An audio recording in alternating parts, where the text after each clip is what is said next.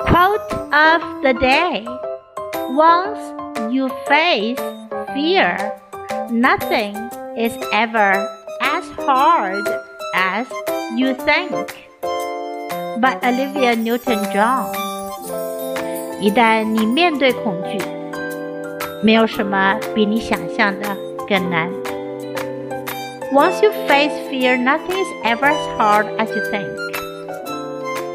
Word of the day face face 面对面向。